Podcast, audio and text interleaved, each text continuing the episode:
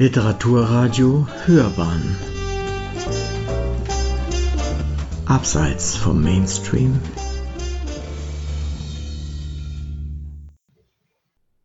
Literaturkritik.de Elefanten sind die größten. Rüdiger Schapars Porträt Elefanten spürt imaginären und realen Rüsseltieren nach. Eine Rezension von Thorsten Schulte. Elefantengeschichte ist Menschheitsgeschichte, behauptet Rüdiger Schaper in seinem neuen Buch Elefanten, das zugleich liebevolles Rüsseltierporträt und eindringliche Mahnung ist. Schaper mahnt, wir Menschen arbeiteten mit Hochdruck daran, Elefanten aus der Wildbahn verschwinden zu lassen. Er lässt Verhaltensforscher zu Wort kommen, gewährt Einblicke in seine Elefantenpräsenzbibliothek, zitiert aus Rilkes Versen George Orwells Erzählung Einen Elefanten erschießen und dem Physiologus aus dem zweiten Jahrhundert Geschichte von Adam Elefant und Eva Elefant, meint Schaper. Er blickt auf japanische und europäische Elefantengeschichten, auf Hannibals Kriegselefanten ebenso wie in die indische Mythologie. Wer saß nicht als Kind im Zirkus und war fasziniert von den sanften Riesen, die greifbar nah und wie in Zeitlupe durch die Manege trabten? Sie schienen zu lächeln, wenn sie ihre Rüssel hoben und Kunststücke vollbrachten, dass sich Elefanten nicht freiwillig so verhielten wie in der Hörspielfolge Nummer 45 von Benjamin Blümchen, in der ein Zirkus für seine einmalige Elefantennummer wirbt, die man für lächerlich wenig Geld erleben könne, kommt einem Kind nicht in den Sinn ob der gemobbte Zirkuselefant Dumbo, der aufrechtgehende Barbar oder die marschierende Elefantenfrühpatrouille im Dschungelbuch.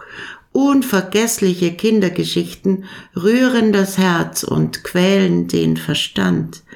Es ist schwer, sich der Magie zu entziehen, gesteht Rüdiger Schaper ein.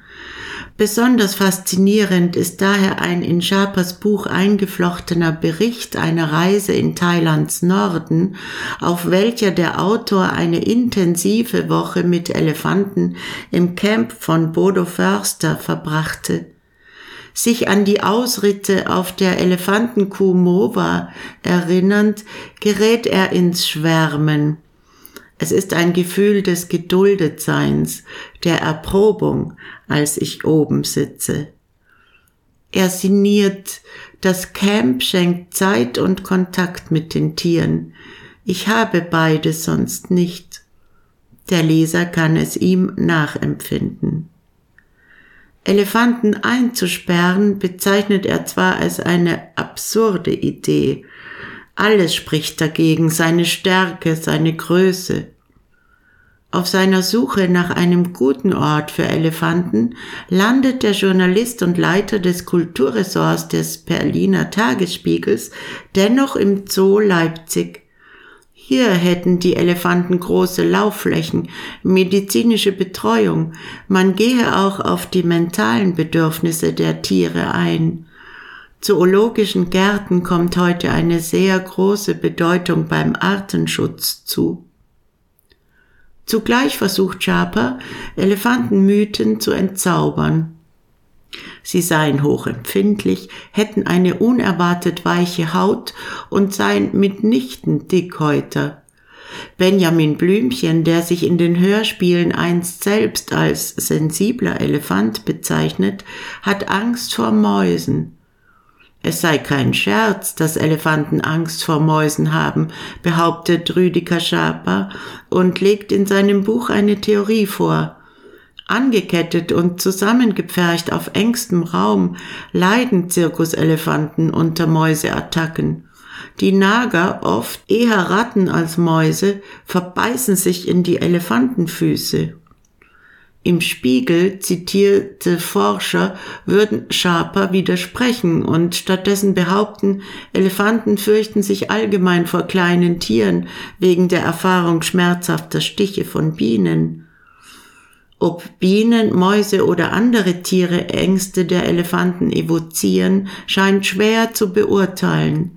Einige Mythen müssen wohl bestehen. Der erste Satz des Buches lautet daher auch, beim Elefanten kennt die Fantasie keine Grenzen. Viele Legenden ranken sich gar um fliegende, weiße oder mehrköpfige Elefanten. Die viel wichtigere Realität ist, dass es unsicher ist, ob Elefanten auf der Erde eine Überlebenschance haben. Am 23. Dezember 2020 vermeldeten verschiedene Nachrichtendienste, dass vier Elefanten in roten Weihnachtsmannkostümen und mit riesigen Corona-Schutzmasken Schülern in Thailand eine besondere Überraschung beschert hätten. Die Elefanten trugen mit ihren Rüsseln Körbe voller Corona-Schutzmasken für die Kinder in der Stadt Ayutthaya. Die Tagesschau übernahm die Meldung beispielsweise in ihren Corona-Nachrichtenticker. Tierarzt Jan Schmidt-Burbach von der Naturschutzorganisation WWF kritisierte die Aktion und sagte gegenüber der Nachrichtenagentur Agence France Presse, die Kinder nehmen die Elefanten dadurch als Entertainer und Clowns wahr und nicht als die Wildtiere, die sie eigentlich sind. In Thailand berief man sich auf eine lange Tradition, doch in Wahrheit ging es schon immer nur darum, sich an den größten lebenden Landtieren zu ergötzen. Ob im 19. Jahrhundert während der Karnevalsaison 1818 bis 1819 wurde zum Beispiel ein Elefant nach Venedig gebracht, der ausbrach und nur mit zwei Kanonenschüssen niedergestreckt werden konnte. Oder im 20. Jahrhundert im Jahr 1950 fuhr während einer Zirkus-Werbeaktion eine Elefantenkuh mit der Wuppertaler Schwebebahn, brach aus und stürzte in die Tiefe.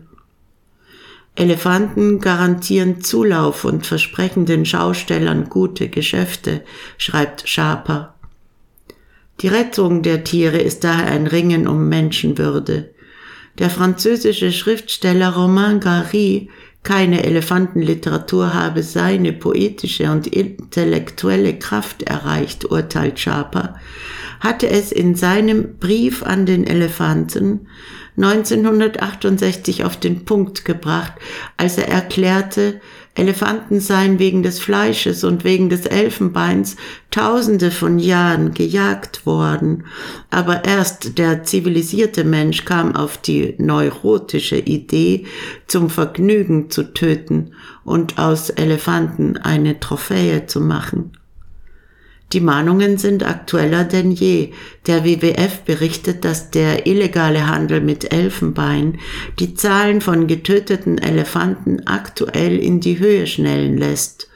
2019 erlaubte der Präsident von Botswana, Mokwetsi Masisi, wegen einer angeblichen Überpopulation wieder die Jagd auf Elefanten in seinem Land. Der von Schaper besuchte Bodo Förster ruft aktuell im Internet zum Spenden für seine Elefanten in der Corona-Krise auf. Ohne Touristen hat er keine Einnahmen für den Erhalt seiner Unternehmung in den thailändischen Bergen. Auch der Tierschutz leidet unter der Pandemie. Es bleibt zu hoffen, dass das liebevolle Buch von Rüdiger Schaper viele Leser erreicht, das Wildereiproblem mehr Aufmerksamkeit erhält, für sinnvolle Schutzprojekte möglichst viel Geld gesammelt und den zärtlichen Riesen damit eine Chance gegeben wird. Sie hörten, Elefanten sind die größten. Rüdiger Schapers Porträt Elefanten spürt imaginären und realen Rüsseltieren nach. Eine Rezension von Thorsten Schulte. Es las Susanna Bummel-Vohland.